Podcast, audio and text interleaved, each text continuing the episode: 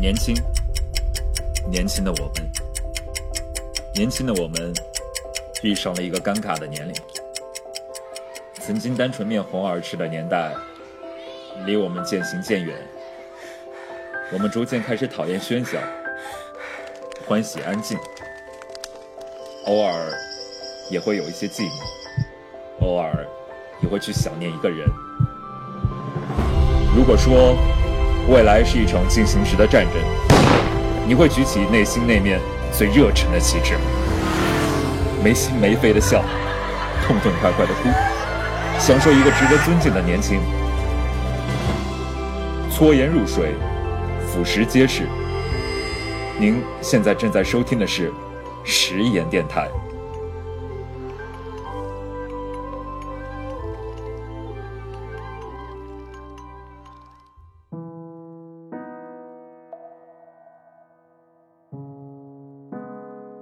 亲爱的听众朋友们，大家好！您现在正在收听的是实验电台，我是蒋楠。今天是实验电台的第一期节目，七月二十三日，毕业也将近快一个月时间了，所以呢，我也想知道大家在这一个月里面发生的故事。今天我请到我一位朋友，呃，我这位朋友呢也毕业了快一个月了。他的名字叫周泽宇。呃，大家好，我是周泽宇。周泽宇怎么说呢？我是跟他是在大一的时候认识的，当初应该是人人还是微信上面是先互相关注的，但是我当时并不了解这个人是谁。都听说过。后来在学校的一家学长的一家工作室，然后才算是正式见面了。呃，也是通过我们之间有一些朋友的关系，发现哎，就是玩到一块了。算缘分，归缘分，归缘分。毕业一个月。你觉得现在对于你来说，你觉得这一个月你过的是什么样的一种生活呀？嗯，刚开始的时候肯定是都会比较伤心嘛，毕竟，呃，十几年的就是求学生涯终于算是结束了，也不能说终于吧，就没有办法，就是总有结束的一天嘛。刚开始肯定会伤心，因为你要和你的一些啊好朋友们即将分离，大家都可能会回到各个地方去工作，尤其是该工作了。工作可能对于大多人来说，都是一直不想面对的问题，但是到了现在是必须要面对的问题，所以刚开始的时候没办法都会很伤心，但是现在慢慢的，当你真正的去步入这个社会了，然后发现其实也还挺好的。其实怎么说呢，我们都是在北京，包括我们这一期的电台呢是在北京给大家录制的。呃，因为北京是中国的首都嘛，所以我们毕业之后呢，都会遇到一个最大面临的一个问题，就是分离、找房子、找工作。呃，找房子这事儿应该是费了很大的心啊。你你是什么时候开始找房子的？找房子是从那个该毕业的前不到一个月，将近半个多月吧。没办法，他们都说再不找的话，你房子更不好找了。毕竟嘛，因为都毕业了，大家肯定都会找房子。所以那时候也忙，但是所以所以朋友几个人就是花了几天的时间，所以去找了一个不错的房子。然后那时候想的是，不管住的再远，就是能好朋友几个人一块住，都都挺好。所以我们现在六个人住在一块儿。在北京，其实找工作是特别的难。然后在北京工作的这些工资啊，什么东西算进去，你想想一交房费啊，一般情况下，北京的房费你一千、两千，真是刹不住车的。所以，就是你能透露一下你房租多少钱？房租啊，我们的房子在北苑嘛，北苑那边相对来说算是比较性价比比较高嘛。啊，就是因为我发现后来发现好多人都在那边租，就是那边我们那边。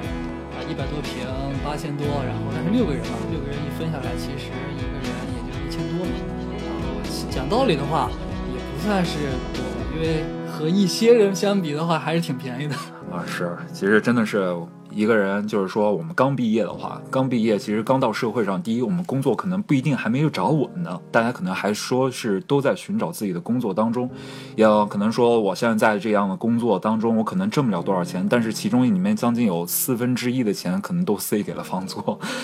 留在北京就已经算北漂了，所以呢，也是一个梦想的开始吧，就是重新开始嘛。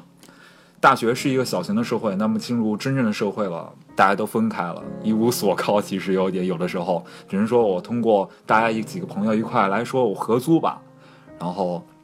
去找一些开心的事儿。就算白天在外面再累，晚上朋友在一块也是特别的开心。哎，说到毕业呢，之前去学校的时候还是去看了你的毕业设计？因为你是学数字媒体专业。啊，所以你做了一个毕设，这个毕设的名字叫做介绍一下。呃，我的毕设的名字叫做《余音》，是一部影片。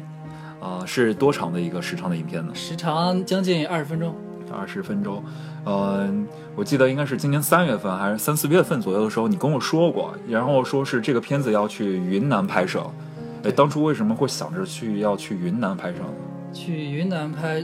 说实在的，那时候觉得。呃，首先云南肯定是风景是不用说了，因为而且是我是去年的八月份的时候到了那边去旅游，然后到了一个丽江的一个。比稍微有点偏离古城区的一个一个青年旅社啊，那个青年旅社是我旅行这么多去的最棒的青年旅社。不只是它的旅社好，而且主要是它周围很棒。它的周围就是守着一片水库，出门就是一个水库，而且它的远处就是一个玉龙雪山。那个旅社我在那儿就是后来我就哪也不去了，就在那儿住了一个星期，那儿遇到了好多的朋友，那给我很多的印象，就是因为当地，尤其是当地的人给了给了我非常多的。当地人给了我非常多的那个感触，因为那边的人不像在北京这边生活的节奏非常的快，那边的人感觉就是想在享受生活，尤其是那个去那边旅游或者是在那边生活的人，他都会很慢，他们不可能不会在乎你的钱，他就是想去舒舒服服的去过完他的这一生。刚刚看你说话说的那么快，其实我已经感受到你自己想特别想表达那种云南的那种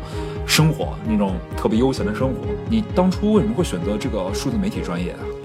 数字媒体的话，这个就是缘分吧，就是因为在考北服，当时就要报一个专业嘛，但是确实对电脑还算是比较有兴趣，所以就选了这个专业。我记得去年，就是一五年的时候，咱们不是有一个拍摄任务嘛？咱们拍摄任务是去了太原、北戴河这些地方去一些拍摄一些东西，然后我们当时是你我、蒲英杰、李博几个人一块住在一个公寓里头，然后咱们住在这公寓里头。比较坑爹的就是没有 WiFi，上不了网。那个时候还好，你电脑里有片儿，是啊，也其实就是电影资源啊。就是每天晚上咱们会看一部电影进行赏析，然后再睡觉。在我们不在的时候，你应该是看过很多很多电影。所以你看过这么多电影，对于你现在拍的这个毕设有什么影响吗？嗯，影响的话肯定是非常的大的，因为我从很久以前就特别喜欢看电影。然后我喜欢看各种类型的电影，然后我也在不同的时期，其实每个人都是在不同的时期，他会喜欢不同的影片。比如说你，我大一的时候很喜欢青春题材，后来大二的时候那段时间很喜欢，就是特别喜欢黑色幽默题材的。那然后这这两，我当时也做过这样的，也拍过，当时也拍过这种的片子。然后后来最后。一次等到这个毕设的时候，嗯，我很喜欢看一些能够引人深思的片子，尤其是我有一次我的一个朋友给我推荐了一个影片，叫做《撞车》。这个片子，哇，这个片子给我触动非常的大，特别的特别的大。它是一个很简单的片子，但是它里边真的能让看完之后能。就是能让人特别大的深思。这个片子我印象最深的是，就是在就咱们在太原的时候，然后我给咱们几个放了一遍这个，然后当时我和蒲英杰就看完这个，他就是感也是感触特别的深，然后我俩就聊到了聊到了三点多，然后当时我俩就想，嗯我因为我们俩都要面临毕业和毕设，然后当时我们俩就想，嗯，能够一起来去做一个真正真正的自己喜欢的片子。所以就有了这次的片子。当初选择了去云南，那么你能跟我讲一下，在云南拍摄的时候，你们遇到了一些什么样特别好玩的一些花絮的那些故事吗？就是或者说你在云南拍摄的时候有什么印象让你特别的深刻这些情节？嗯，去云南肯定会有很多有意思的事儿，因为首先去云南这件事情对于我来说已经是一个非常大的挑战，我从来没有，的就是我自己拍片子从来还真没有。搞这么大动静，然后以前可能都是在学校里边，就是自己好朋友几个拍一拍。但是这次真正你要去这么远的，去这么远去拍摄，去一个就是自己不是那么熟，而且还可能要堆带着几个带带着几个人，而且还有一堆设备，尤其是设备，设备这方面真是真是。肯定会有不少的开销，而且幸好当时有那个我的我的制片大宝，他给我解决了很多的这个问题。就是去云南的前一个月，真的是为了就怕特别的紧张，真的是特别的紧张，就怕拍不好啊，怎么怎么怎么的。然后那段时间正好也是在一直在研究剧本什么的，真的那段时间每天特别的憔悴，每天都在想这个问题，就是压力特别的大，每天晚上真的是睡不着。然后真正去了，到了那儿，我知道，那段期间我打过电话给你，那段期间你看到你压力真的是特别的大。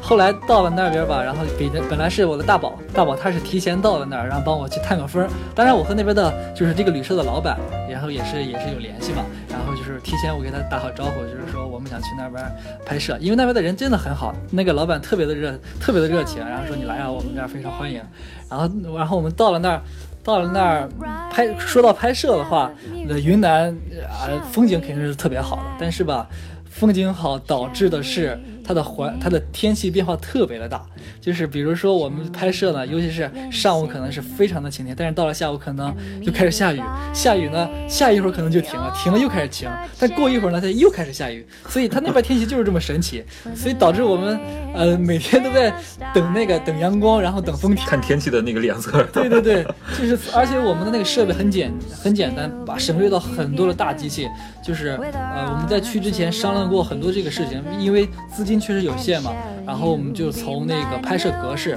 和那个和那个设备的需求去去考去衡量一下，所以选了一个比较大的格式，但是这样可以给后期有很多就是很多的调整，但只不过在前期就可以稍微偷懒一点，也不是偷懒，实在是没办法，确实资金还有那个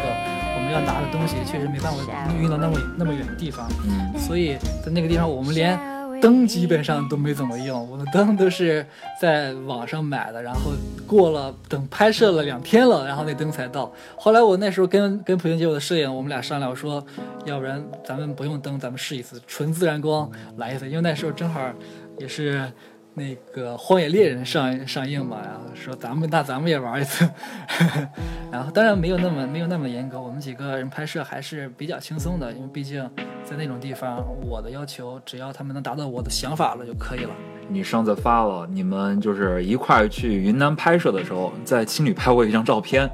这张照片上多少号人？我我也不知道多少，反正就是很多。这样一部影片，那么多人支持你，您现在就是特别想感谢谁呢？呃，我觉得感谢的人太多了。其实最感谢的是大宝，大宝还有蒲英姐这两个人。一个，因为大宝他作为我的制片，他帮我解决了特别多的问题，尤其是拍摄前期和拍摄中期那些资金的问题，以及他帮我联系了好多拍摄的时候都是他去帮我联系，然后帮我那些设备之类的。还有我的摄影蒲英杰，我两个一直算是挺头的来的，然后他就作为我的摄摄影，然后一直呃非常的任劳任怨，然后不仅是前期的前期的拍摄，还有后期的调色，尤其后期调色，连续两三天的在那儿一直在调色，非常的确实挺挺不容易的。然后还有拍摄过程中，还有朋友像那个伊碧晨啊、董瑞啊，还有大宝的妈妈，大宝的妈妈也去了，然后他们一直在帮着我们，帮着我们表演以及声音，还有爸爸妈妈去负责那个我们的后勤，然后还有我们的演员，演员叫阿伟哥，阿伟哥是在那边，确实因为我们男主演一直找不到合适的嘛，然后想去去当地那边问一下，因为确实当地的人和我们这边的人确实差别还是挺大的，其实那边人更有感觉，所以找到阿伟哥的时候说你。来帮我们来演吧，他确实也挺喜欢的，然后就来了。然后还有我们学校的月月，还有胡启月，都是我的好朋友。然后那个来去帮我来出演。然后还有一个特别介绍的是我的朋友那个范博，他是我就是在云南的那个青年旅社认识的他。他是那时候他是一个他是一个聋哑人，但是但是他是一个非常乐观的人，和我一样大。他是北京人，他一个人，他那个时候我在那个时候暑假我在云南旅行，我是在微博认识他的，他一个人。在外边旅行了一个多月，我开始知道的时候，我非常的惊讶。我说：“哇，你好厉害！他真的，他听不到，听不听不见声音，然后只能通过手机一个软件，就是他打字给你看，然后呢，你再通过对面再打字给他看，这样交流。然后他这样非常的非常好，他去一个人去去云南旅行了一个多月，他遇到了好多有意思的事情，遇到了好多好心人去帮他，我觉得真的是好棒。”然后那时候，呃，后来我们来了北京之后，我就想，我说我一定要让他来参与我的毕设，因为我觉得他是一个非常有特点的人。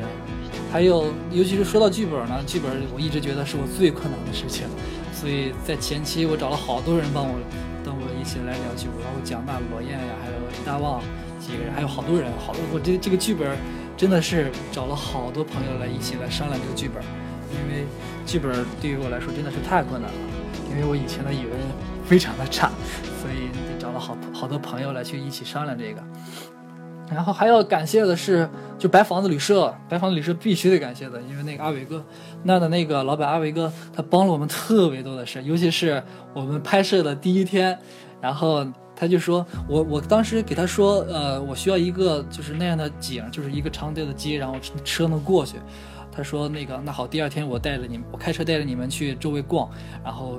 他还给我推荐了一些地方。然后他就第二天上午带着我们三个人出去到处转，后来去了一个，嗯，一个特别别一一个特别有特别别致的地方，它的一棵树，就是我在影片中出现字出现名字的那个大景，因为那个大景，他说那个树叫做情人树，我要特别介绍这个情人树。当时我看到这个，他给我看到那个图片，他说他那棵树的名字叫情人树，而且是一个枯萎的情人树，而且它远处就是一个玉龙雪山啊，我觉得我觉得这个非常的棒。枯萎的行人树，在我的片子中，我觉得是非常的有意义的。不只是这些，然后在他的旅社里边，他真的是每天，呃，可能会帮我们，帮我们各种啊，还有不只是他嘛，还有当年旅社的一些旅行的人，他都会偶尔会帮我们一起帮我们忙，对，所以非常的感谢。还有，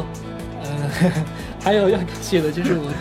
太多人了，真的是要感谢太多人。还有就是还有我众筹的人，那些嗯七八十个人，真的非常的感谢，确实挺不容易。然后真的，当时在那个我们学校展映的时候啊，啊，片子放完，最后长长的字幕一出来，我当时真的，确实真的到那个时候，我真的特别的感动。没想到我会，我差点眼泪就流出来，因为真的太不容易了。这个片子确实不只是我一个人，他这个，他就太多人的帮助，所以非常的感谢，我感谢非常的感谢每一个人，真的是非常感谢每一个人。那天展映的时候我也去了，那个时候真的是。特别是包括您现在听到的我们这个电台的背景音乐，其实就是这部结尾的那一个片尾曲。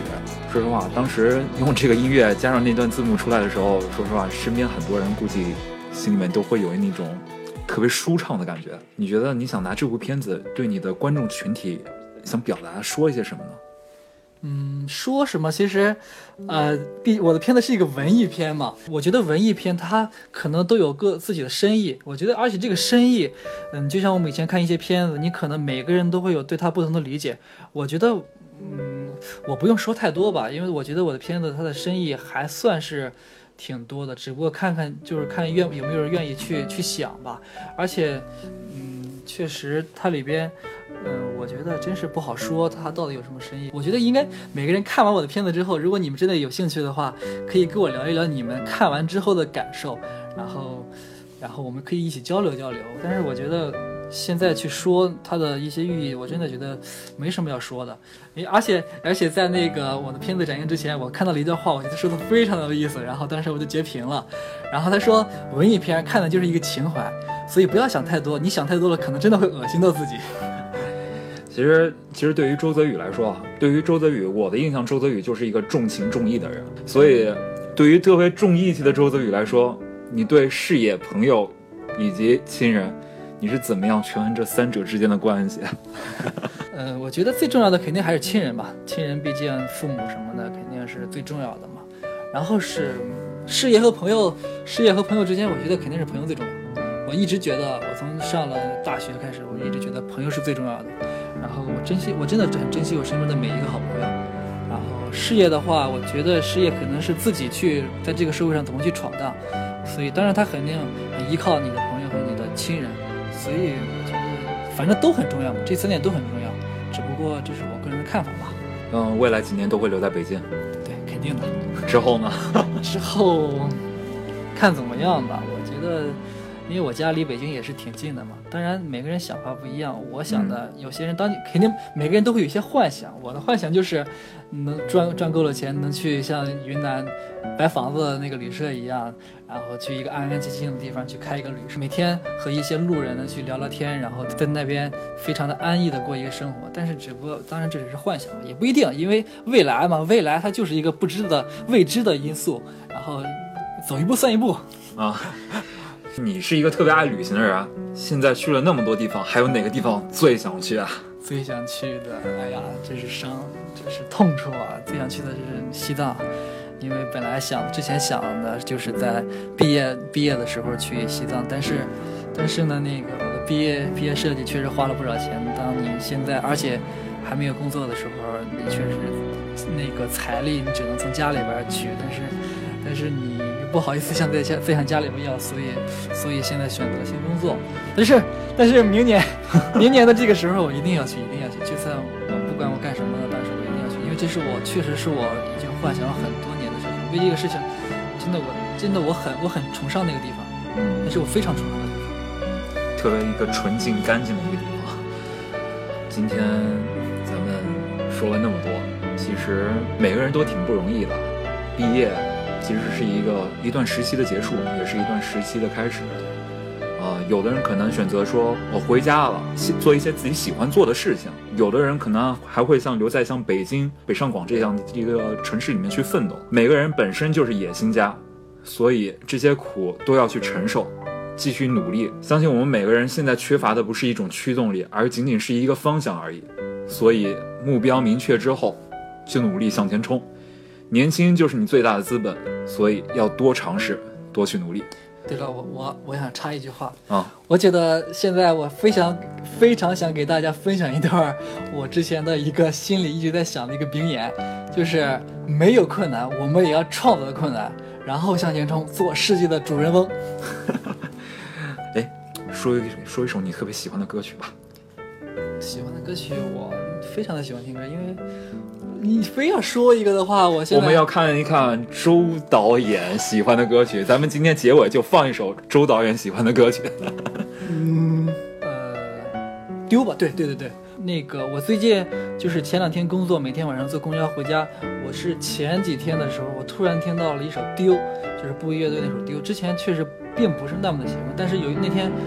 尤其是在北京，我觉得在北京最漂亮的就是北京的夜景，尤其是在你公交车上去听歌的时候，会让你非常的感触多，这是我对北京最大的印象。那时候突然随机到那首《丢》，当这首歌播到最后的那段高潮的时候，哇，真的感触特别特别的多，就是突然你感觉很多的情绪全涌了上来，所以我想把这首歌分享给大家。丢好嘞，咱们待会儿就放一下这首歌来结束我们今天的第一期食言电台的节目。当然啊，如果大家有什么问题要问我们周导的话，可以关注他的新浪微博，呃，周宅宇，周是 周泽宇的周，啊，姓周的周嘛。对，姓周，周宅是宅男的宅，宇是宇宙的宇，周宅宇。你可以去关注他的微博，然后跟他私信，对于一个片子的感受吧。当然，你想想看我们周导演的这一部《余音》这一部片子的话，你可以去关注我们的微信公众平台“言小青年”，回复“余音”二字就可以得到我们周导的作品的一个链接了。感谢各位听众朋友们的收听。如果大家希望能够了解到更多关于食言电台的信息，请关注我们的微信公众平台“言小青年”，言是食言的言，小青年，言小青年。同时，我们的电台节目将会在网易云音乐电台和喜马拉雅电台同步更新，欢迎大家收藏起来进行收听。搓盐入水，腐蚀皆是。实验电台，咱们下期再见。好，再见，再见。那首歌叫什么来着？呃，丢。好啊，丢送给大家。好，再见，下期见。再见，再见。时光走啊走。